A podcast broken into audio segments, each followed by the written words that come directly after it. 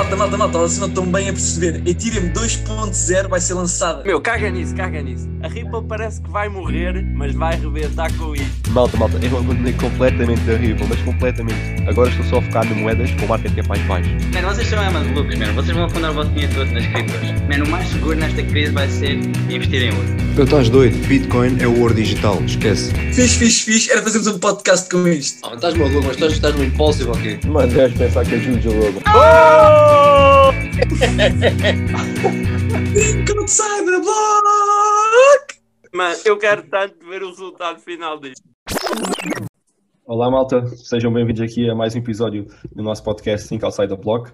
Este aqui é o episódio número 21. Estou aqui com o Afonso e com o Rui e o tema para hoje é DeFi. Provavelmente já tiveram uh, contacto com este termo. Uh, nós aqui neste episódio vamos tentar explicar um bocado uh, o que é que são as DeFi e, e dar-nos aqui também um bocado das nossas opiniões e perspectivas acerca deste tema. É isso. Pá, para começar, acho que tu disseste o que é que são as DeFi, porque provavelmente estavas a referir a projetos ou moedas DeFi, certo? Certo? Pronto, a ideia aqui é que DeFi é um conceito, ou seja, não será as DeFi, não é? Ya, ya, ya. Erro meu. Não, na boa, na boa, mas é, um, é tipo, até é um bom. Imagina, não é um erro, porque é aquilo que nós costumamos dizer quando falamos, não é? Sim, nós, falar tipo nós das moedas DeFi, das moedas ah, tipo Oracle, costumamos falar assim, mas se formos a ver bem, DeFi é só Decentralized Finance, é um finanças descentralizadas, ah, é um conceito, não é? Yeah. Cena é, eu quando ouço o termo finanças descentralizadas, por um lado fica um bocado na mesma. É? É tipo, parece que é o esclarecedor, mas depois quando uma pessoa pensa a fundo é tipo, ok, mas na verdade o que é que é finanças descentralizadas? Não, eu, acho, eu acho que, imagina, não é preciso pensarmos assim, tanto tu hoje em dia, todos os serviços financeiros, tudo o que está à volta do dinheiro, requer intermediários, não é? Intermediários, quer sejam, ahm, quer sejam bancos, quer sejam brokers, quer sejam ah, tipo bancos centrais, pronto, instituições. A ideia da DeFi é não teres esse intermediário, não é? É fazeres tudo entre tipo, peer-to-peer, não é? Entre o, a origem e o destino final. Vá. Achas que assim Yeah. dá para ter mais uma ideia? Uma ideia melhor? Ou mesmo assim. Pá, imagina, acho que é mais fácil de compreender o que é que são finanças descentralizadas se uma pessoa trabalhar tipo, em finanças ou ter estudado finanças. Porque, im- Imagina, Ah. Mas imagina, tu que, já, tu que já tens alguma noção de aplicações e de serviços de DeFi, consegues perceber? Certo? Ou estás-te a pôr um bocado para quem nem, nem sequer percebe essa parte? pá, tipo 60-40. 60% percebo, 40% também me estou a meter, sabe? Ok. Ou seja, Olha, tu posso já- dar aqui um exemplo? Tu já usaste Celsius para fazer um empréstimo, certo? Yeah. Pronto, acho que por aí. Não. É porque Celsius é uma plataforma, diria um mix entre DeFi Mix. e, Ok, ok. Yeah, e centralizada, descentralizada, porque se fores comparar uma plataforma de empréstimos como é o caso da Aave, que é totalmente descentralizada, ou menos é o que eles afirmam ser totalmente descentralizados, ah, tu aí chegas lá, conectas a wallet e fazes a troca e vais-te embora, digamos assim. Tu na Celsius tens uma conta, tens o QIC, Ok, não tem nada a ok. ver, ok? Tens Yeah. ali a parte toda da centralização, eles, tens uma equipa, tens um suporte, tens um, tudo a parte de trás, por trás da Celsius. Yeah. Ok. Ou seja, o que estás a dizer é que a Celsius, pronto, não é, com- é, não é centralizada nem é descentralizada. Tem ali um. é mais centralizada. Yeah, tem características Ok, dos dois, no entanto ok. eu diria que é mais centralizada do que é descentralizada. Ok, ok. Yeah. Então, então, então, se calhar explicava, explica um bocadinho melhor o que é que é, como é que funciona a ave, para dar assim uma ideia do que é que realmente eu acho- é. Devíamos começar primeiro com, pronto, seguir aquela linha de pensamento que nós estávamos a, a ter em consideração antes de entrar já para as DEXas, ou para as. Pronto, Então, isto começou porque o Afonso disse que era um bocado difícil perceber o conceito. Talvez ele queira elaborar um bocadinho. Epá, eu, eu aí posso dar aqui um cheirinho, um exemplo mais prático, que é, tu para pedires um empréstimo hoje em dia, estás dependente obviamente de uma entidade uh, central, de um banco, uma, uma entidade centralizada. Se for para o mundo das criptomoedas e aplicares aqui o conceito de descentralização, tu podes pedir um empréstimo sem depender do banco, sem depender da tal uh, entidade, não é? E de forma descentralizada, depositando outras moedas, outras criptomoedas como colateral. Uh, não vamos agora aprofundar muito este tema, mas este é um exemplo prático em que tu consegues pedir um empréstimo que és aprovado instantaneamente, enquanto no banco eles têm que analisar imensos, imensos fatores uh, para saber se vão ou não aprovar o teu empréstimo. Este é um dos exemplos, não estás dependente do banco para aprovar o teu empréstimo. Uh, no momento em que tu tens aquele colateral, a plataforma dá o teu empréstimo automaticamente. Através do quê? Smart contracts. Yeah. Exato. Yeah, yeah. Tipo, não, não existe DeFi sem smart contracts. E atualmente uh, as únicas plataformas e as únicas criptomoedas DeFi que existem são todas na rede de Ethereum. Não necessariamente. Já começa a haver uh, algumas já na, na rede da Binance, uh, a Matic, mas pronto, sim, principalmente ainda está a maior parte e o maior volume está na rede Ethereum. Portanto, a Ethereum é a base das DeFi. Mas então, João Diogo, arranca aí. Diz, diz. Eu estou aí a dizer, tipo, uh, para arrancar com o, a explicação, por assim dizer, da parte mais uh, descentralizada. Querias falar primeiro do dinheiro, certo? Já, já. Ok, para dar aqui um bocado de contexto. Olhamos para a Bitcoin, nós já fizemos aqui um episódio em que discutimos os pilares da Bitcoin. Uh, um dos pilares foi a descentralização, certo? Exatamente. No pilar da descentralização, nós tentamos explicar um bocado uh, essa parte e, e porque que a Bitcoin, na teoria, era descentralizada, ok? Porque dá-nos basicamente a nós o poder uh, de controlar o nosso dinheiro, etc, etc. Uh, não vou entrar muito por aí, mas basicamente Bitcoin, vamos aqui associar a uma parte de dinheiro descentralizado, ok? Mas depois falta o quê? Falta a parte do banco, ok? Ou seja, aqui a associação que eu vou fazer é Bitcoin, é o teu dinheiro de forma centralizada e as DeFi são as tuas finanças de forma descentralizada, ou seja, é a capacidade de tu pedires um empréstimo, é a capacidade de tu fazeres trocas uh, de moedas, isto até no futuro pode-se aplicar até a stocks, etc. Fazeres trocas de ativos, trocas de ativos de forma descentralizada, sem depender de uma segunda, de uma terceira entidade. Uh, depois, até já, já entra aqui outro setor dos insurance, na, nas DeFi, porque há sempre bugs, há alguns bugs ainda, isto ainda estamos muito em early stage, ainda é muito uma fase uh, inicial, não é? E até isto estiver tudo automatizado, ainda vai haver algumas falhas nos contratos. Uh, hoje em dia já é, é, mais raro, mas inicialmente havia muitas falhas nos contratos, ou bugs ou assim, em que tu podias perder, perder os teus fundos. Obviamente, nós se queremos, se queremos aqui adotar um sistema uh, destes, e se queremos que as pessoas adotem este sistema, temos que ter aqui algum tipo de segurança. E surgem as insurance, basicamente são seguros, seguradoras para uh, estes contratos da GFI e estas plataformas. Ou seja, tu com uma insurance tu consegues estar seguro que mesmo que o contrato tenha algum bug, alguma falha ou algum hack, no último caso, uh, o microfone está aqui um bocado, uh, tu estás sempre seguro nesse aspecto. Ou seja, como, como vocês podem ver, temos aqui um monte de uh, plataformas dentro das DeFi. As DeFi são, são uma categoria bastante vasta de produtos, plataformas, Também e tens, é bastante complexo. desculpa interromper-te, mas também tens a parte no, dos setores dos ah, derivados e da margin trading. Tudo que, pronto, Ya, ya. Tens tipo a parte dos derivativos, derivados, uh, e essa parte do margin trading estás-te a referir ao quê, em, em especificamente? Smart contracts. Tipo, fazeres um, trading de criptomoedas com margem. Ah, ok, ok. Mas isso não é necessariamente tipo DeFi ou alguma plataforma. Uh, agora, de momento, não estou a ver. É possível que haja, é possível que haja. Eu, sinceramente, não uso, não sou assim grande. uh, uma pessoa que adota muitas DeFi. Uso algumas, mas não, não todas. Portanto, não sei dizer numa plataforma que o faça, mas penso que haja plataformas que o façam. E mesmo derivativos já existe? Derivativos já. Derivativos, SNX é a moeda principal. É o projeto principal. yeah, SNX, exatamente.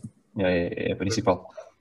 Yeah, mas olha, tu disseste aí vários, várias, vários serviços possíveis dentro de, do mundo DeFi, uh, mas passou-te o mais básico e inicial de todos, que é mesmo só poder enviar e receber dinheiro uh, sem precisar do banco, não é? Yeah, yeah, yeah, percebi isso. A cena foi que eu tentei explicar isso como uma forma da Bitcoin, ok? Ok, a Bitcoin, ok. supostamente, é a tal forma de pagamento mais descentralizada que tens no mundo das criptos, supostamente. Agora estava aqui outra discussão se a Bitcoin é ou não descentralizado, não vale a pena entrar por esse ponto, né? mas supostamente a Bitcoin é a forma de pagamento mais descentralizada, ou a Store of Value mais descentralizada, como queiras, e as DeFi é como se fosse o teu banco. É produtos financeiros. E te falo em produtos financeiros, estamos aqui a falar em situações, em coisas, mas assim os mais básicos é os empréstimos, que é uma coisa que qualquer banco tem, né? É os empréstimos, é as trocas de tokens ou de ativos, como queiram. Uh, e outra coisa também bastante importante, que entra aqui, que eu esqueci de referir, é ganhares yield ou, ou ganhares algum interest, uh, ou seja, basicamente ganhares uma porcentagem sobre as tuas moedas. Os bancos tradicionais oferecem quê? 1%? Ah, nem isso, nem isso, certo? Ao ano. Não, Nem nem isso. nem isso. Nem isso. Porque tu tens lá o dinheiro. E obviamente que eles não têm lá o dinheiro parado, eles usam o teu dinheiro. Tu- é aquela cena, se toda a gente fosse agora ao banco levantar o dinheiro, né? o dinheiro não estava lá. Correto? Portanto, o, o banco oferece uma pequena, pequena porcentagem porque tu tens lá o dinheiro. As DeFi permitem-te uh, receber uma porcentagem muito mais significativa pelo facto de teres o dinheiro uh, pronto, a render, digamos assim. Mas olha, E- só outra coisa, é que essa questão que tu estás a falar de se toda a gente quisesse levantar o dinheiro e não estar lá, nem é bem por, hum, por, eh, por eles o estarem a usar, é mesmo porque não existe, tipo, todo o dinheiro que existe não, não existe Não fisicamente. existe. Fisicamente, estás a perceber? Muito dele Yeah, é, é digitalmente. Ou seja, mesmo que eles não tivessem a usar, não, não dava para levantar. Pronto, só fazer aí Sim, sim. essa parte. Yeah, yeah, Olha, razão, Para não- para não gerar confusão. Em relação aos projetos ah, de margin trading, é o DYDX e o Fulcron. Ok, ok. Se nunca ouviram falar, investam agora. Sim, mas eu, eu diria que mesmo tipo, esse tipo de serviços, se no mundo fora de DeFi já é algo que requer bastantes conhecimentos, então dentro das DeFi ainda mais, ah, Ainda mais arriscado. mais arriscado, pá, não digo arriscado, mas seja preciso perceber eh, melhor, porque também uma parte boa, ou, ou uma, sim, exato, é uma parte boa da- dos serviços centralizados, é que tu de certa forma não precisas te preocupar com, com a segurança, não precisas te preocupar com certas coisas que na DeFi precisas, certo? Na DeFi precisas ter eh, em atenção tipo as palavras passes, precisas ter atenção se estás a enviar e a receber para ir do sítio certo, precisas ter atenção a um monte de coisas que supostamente com um banco está garantido. Pronto, isso também é uma, ou seja, não é só vantagens com os DeFi. Sim, sim, acho que podemos deixar essa, essa parte agora no fim, depois de explicarmos aqui um bocado de cada, cada plataforma, de cada parte das DeFi, podemos no fim discutir ah, a nossa opinião acerca do futuro das DeFi, se, se- quais são as vantagens e desvantagens. Ok, Acho que é um bom tempo para acabarmos aqui o episódio. ok. Uh, uma cena que eu esqueci-me de referir e que é tipo a base das DeFi são as stablecoins. Para quem não sabe, e como o nome indica, basicamente as stablecoins são moedas estáveis. O, o contrato, os smart contracts nessas moedas são desenhados para a moeda manter aquele valor estável. O valor estável pode ser associado a um ativo do mundo exterior. Normalmente o mais conhecido são as stablecoins que acompanham o valor do dólar. Temos a Tether, a USDT, temos a USDC, são moedas desenhadas para acompanhar o valor do dólar. No entanto, temos ainda um projeto que é o Paxos Gold, que é uma moeda que está desenhada para acompanhar o movimento do gold. Ou seja, é uma, forma de tu teres acesso aos movimentos do, do ouro, se quiseres investir em ouro, a partir das criptomoedas. Portanto. E cada vez mais vão, vão haver ah, vão haver estas cenas em que vos permitem associar ah, o token a um ativo do mundo exterior e vocês assim estão expostos a esse ativo. Mas pronto, stablecoins são projetos. Que é uma cena. Diz, diz. Ah, eu não, não sei se vocês sabem, mas eu descobri agora. Ah, dentro das stablecoins, tu tens a Yeah. que é mais. ah, pronto. Ah, tanto a DAI como a Tether são bastante conhecidas. Yeah. Ah, a DAI é totalmente descentralizada e é uma. ah, segue um algoritmo enquanto que a Tether é centralizada. É um grupo de pessoas que está responsável por definir o preço. Yeah, houve aí algumas cenas, alguns stresses que o pessoal dizia que a Tether era manipulação e houve aí algumas notícias. Já, já há algum tempo. Mas, Não, é- pronto, a tipo, Tether, se tu fores a é ver. nesse aspecto de seguir o preço do dólar. Yeah, yeah. Exato, exato. E isso é uma cena interessante que estás a falar, porque tu consegues ver isso, qual é a mais segura, quando há uma queda, daquela queda que houve recentemente, em que o mercado cai a pico mesmo. E o que é que acontece? O smart contract pode não acompanhar o movimento tão rápido da queda ah, e as stablecoins não, não se aguentarem tão bem ah, a relação até o dólar. Porquê? Porque vai acontecer o quê? Pessoas vão estar a vender, ou seja, vão estar a vender as suas criptos para stablecoin. E eles, para manterem aquele valor, eles têm que estar sempre com o supply ah, igual ao market cap. Ok? E se isto for movimentado de uma forma tão rápida, o próprio smart contracts podem não acompanhar tão bem. E às vezes pode ver até ter a 0,98 ou a 1,01, o que não é suposto. Está a perceber? E durante essas quedas enormes e que as pessoas andam a transacionar muito, quando há muito volume nas stablecoins, aí é que tu consegues ver quais são as stablecoins que conseguem aguentar mais o valor mais próximo de um dólar, que é o objetivo delas. Ah, e essas, por norma, são as mais seguras. E a DAI, como tu disseste, é mais conhecida também por isso e por ser a mais descentralizada. Mas já, eu estava a dizer, as stablecoins, concluindo, ah, são a base da GFI, porque tu tens que ter um dólar, digamos assim, um ativo estável, para, para teres no mundo das DeFi. Tens de ter uma criptomoeda que seja estável. Porque imagina que tu queres depositar mil dólares. Desculpa. Imagina que tu queres depositar mil dólares como colateral e tu queres que aquele valor seja estável. Não queres que aquilo oscile. Portanto, tu precisas ter alguma coisa que seja estável ah, nesse sentido.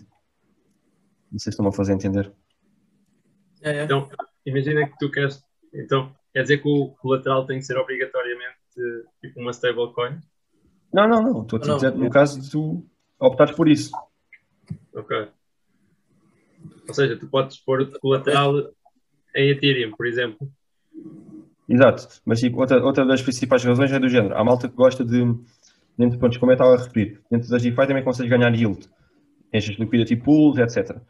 E muitas vezes tu precisas do quê? Precisas ter stablecoins. As stablecoins só de facto estarem naquele contrato estão-te a render, sei lá, 10, 15% ao ano, o que é tipo excelente. Como eu estava a dizer, um banco não consegue dar sequer 1%. Portanto, tu meteres o teu dinheiro a render-te 10, 15%, é, é excelente, é mesmo muito bom. E então tu precisas desse, desse, dessas moedas estáveis para, para ter estas funções. Há pessoas que apenas querem usar as DeFi para ganhar yield, para ganhar umas boas porcentagens nas suas stablecoins. Enquanto se fosse depositar, por exemplo, Bitcoin, estavam sempre expostos à volatilidade. Daí a necessidade pelas stablecoins. Acho que agora foi mais claro. Sim, e uma, uma coisa que eu, pelo que eu percebi, a, a DAI também, tipo, é over-collateralized, ou seja, quando tu, ah, quando tu trocas alguma criptomoeda por DAI, estás a pagar mais do que o valor do dólar. Ou seja, ahm, vais dar em Ethereum o equivalente a um euro, a um dólar, mas só recebes 0,66 DAI. Uma coisa assim, estás a ver? Pá, Se calhar, Ou se seja, tens, não é ou seja, tanto, tens né? de depositar mais. Diz, diz. Se calhar não é assim tanto. E referiste 0,66, isso é uma grande discrepância. Por acaso, isso foi o exemplo que eu foi o exemplo mesmo que eu vi. Agora não, não, não Ah, ok. consegui perceber é como, é que, como é que é calculado e sequer se é sempre o mesmo. Ou seja, se essa relação é sempre igual. tá? Yeah, yeah. Mas pelo que eu percebi, de certa forma corta um bocado para tu ainda teres que pôr mais ah, colateral. Ou seja, tá, isto talvez tenha sido um bocado confuso. Ou seja, o que eu estou aqui a dizer não é que tu vais vender Ethereum e recebes menos DAI, estás a perceber? O que eu estou a dizer é que se tu quiseres fazer o depositar o teu colateral ah, noutra cripto, vais ter que pôr a mais do que se fosse em DAI. Sim, já, estou a perceber. Nesse caso é bom para a DAI. Ah, nesse caso é bom para a DAI e é bom e é bom para o sistema em geral porque tu vais estar a pôr mais colateral do que supostamente seria preciso. Ou seja, não é, não é ótimo para ti, mas para o sistema como um todo e para a fiabilidade é melhor. Bem, malta, ah, no caso disto é ficar um bocadinho confuso, de uma forma mais resumida, temos as DeFi, finanças centralizadas, que dividem-se nos seguintes setores. Stablecoins, que acabamos de falar aqui, moedas que têm a tendência a ficar com o preço estável, ok, acompanhar o movimento do dólar, como é o caso da DAI, da USDT, USDC, etc. Temos Decentralized Exchanges, são exchanges descentralizadas, em que vocês fazem trocas de ativos de forma descentralizada, basicamente é isto. Temos, por exemplo, aqui o caso da Uniswap, que é mais conhecida na rede de Ethereum, uh, temos também o OneInch, etc. Derivativos, derivativos também é aqui um grande setor, a moeda principal nos derivativos é a SNX, é, é a maior por market cap. Uh, depois temos também o margin trading, que foi aquilo que o Afonso teve aqui a referir. As plataformas eram a DX, como é que era, Afonso? Uh, DYDX. DYDX. E outra. Uh, depois, yeah, e outra. Depois temos também o, aqui um setor da insurance, basicamente é os seguros. Uh, como eu estava a referir anteriormente, as DeFi estão no estado ligeiramente primitivo e então pode haver alguns bugs com os contratos, com os smart contracts. Daí que é sempre necessário uh, terem aqui insurance, principalmente quando estivermos aqui a mover grandes, grandes quantidades de dinheiro. Não vamos estar dependentes aqui de um bug de contrato. Portanto, aqui a insurance, os seguros, vêm-nos garantir essa segurança. Uma das principais plataformas dentro deste setor é a Nexus Mutual. Uh, por fim, temos um, um setor que eu considero o mais importante, se não dos mais importantes, que é lending and borrowing. Basicamente é pedir emprestado e emprestar. Uh, no banco, o banco é que trata disto tudo, ok? São os centralizados. Aqui, como é tudo de forma descentralizada, nós depositamos na plataforma e estamos a emprestar, e a plataforma e depois também vai emprestar a outras pessoas. Ou seja, tu podes ser a pessoa que empresta e receber uma porcentagem sobre aquilo que emprestas, ok? Ou como pode ser a pessoa que vai lá e pede emprestado. E aqui entra a história dos empréstimos. Tu pedes emprestado, pedes um empréstimo, a plataforma dá-te um empréstimo e tu depositas outras criptomoedas como colateral. Portanto, aqui essa plataforma faz a conexão entre as pessoas que basicamente querem emprestar e as que querem pedir emprestado. Ou seja, liga-os diretamente e não depende aqui no banco. Ok? Isto foi assim um resumo do que é que são os DeFi. Agora, vamos passar aqui às vantagens e às desvantagens. Dá só um exemplo de, de projetos de Ah, sim, sim. and borrowing. Antes Yeah, yeah, de- desculpa. Esqueci-me isso. Os principais projetos aqui no, no Lending and Borrowing uh, descentralizados são a Aave, eu diria que é top. Uh, tem também a Compound e a Maker. Esses são os top 3, sem dúvida. Ok. Exatamente. Ah, é, aquilo do que tu disseste, ah, quer dizer, tal como disseste, o DeFi tem bastantes vantagens. Primeiro, ah, não precisa de permissões. Basicamente, qualquer pessoa pode aceder a este tipo de projetos e a este tipo de setores.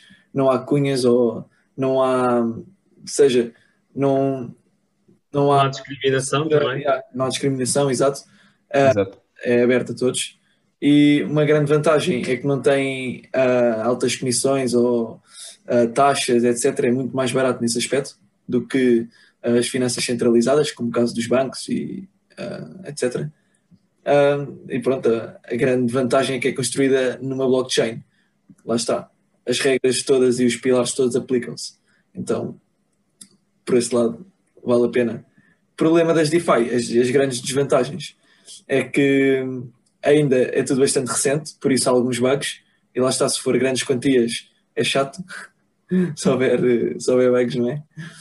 Ahm, muitas vezes há quedas de ah, liquidação, seja se as plataformas ficam sem, ahm, sem dinheiro para poder emprestar, ou, ah, por exemplo, um, um banco central consegue muito mais facilmente recorrer a fundos do que uma plataforma descentralizada. Isso também é um dos grandes problemas das DeFi. E eu diria, o maior problema atual é mesmo as FIIs, da, da- o congestionamento da rede. Soluções como o Layer 2 e uh, a Ethereum 2.0 vão resolver, mas atualmente diria que esse é o maior problema. Yeah, só pegar em alguns pontos. Não é tentar eh, dizer que não são desvantagens, porque tudo o que tu disseste eu concordo, apenas realçar aqui dois pontos. Os bugs nos protocolos, sim, é possível acontecer, no entanto, cada vez mais eh, as plataformas a trabalhar no sentido de evitar esses bugs. Depois, falaste aqui nos problemas de liquidez. Se fores para plataformas conhecidas e bem estabelecidas no mercado, como é, por exemplo, o caso daquelas três que eu referi, a Compound, a Aave e a Maker, não tens esse problema de certeza. Uh, como é que nós podemos avaliar se, se, a empresa, se a empresa, se a plataforma é uma boa plataforma ou não? Uh, olhem para a característica que é o Total Value Locked, o valor total que está, digamos assim, preso na plataforma. Vocês podem ver isso no, no CoinMarketCap ou no CoinGecko, ao pé da moeda, ao pé do projeto, diz lá o valor que está preso, digamos assim, na plataforma. Isso é um indicador de confiança. Se estão lá presos 2 bilhões, é porque é muito, é muito fundos lá, é muito dinheiro lá, e as pessoas confiam nessa plataforma. Portanto, esse ponto aí uh, depende da plataforma. É, é aqui a minha opinião. E depois, como referiste, as Scaling Solutions. Atualmente tens a Matic, que já te permite fazer trocas, já tens já algumas um, Lending and Borrow que já permitem a rede da Matic, como é o caso da Aave, e vem, vem obviamente aqui aliviar a, o problema da, da Ethereum. A Ethereum é, é complicado fazer DeFi na Ethereum com as FIIs tão elevadas. Basicamente acho que é isto, malta. Yeah. Acho que sim. Bem, espero que tenham gostado deste episódio. Uh, deixem o like, subscrevam o canal. Qualquer sugestão, dúvida ou comentário que queiram fazer, uh, podem nos mandar mensagem no Instagram para a página oficial ou então deixar uh, nos comentários. E podem sempre sugerir também outros temas. Um, nós vamos pesquisar e procurar. É isso. Até a próxima.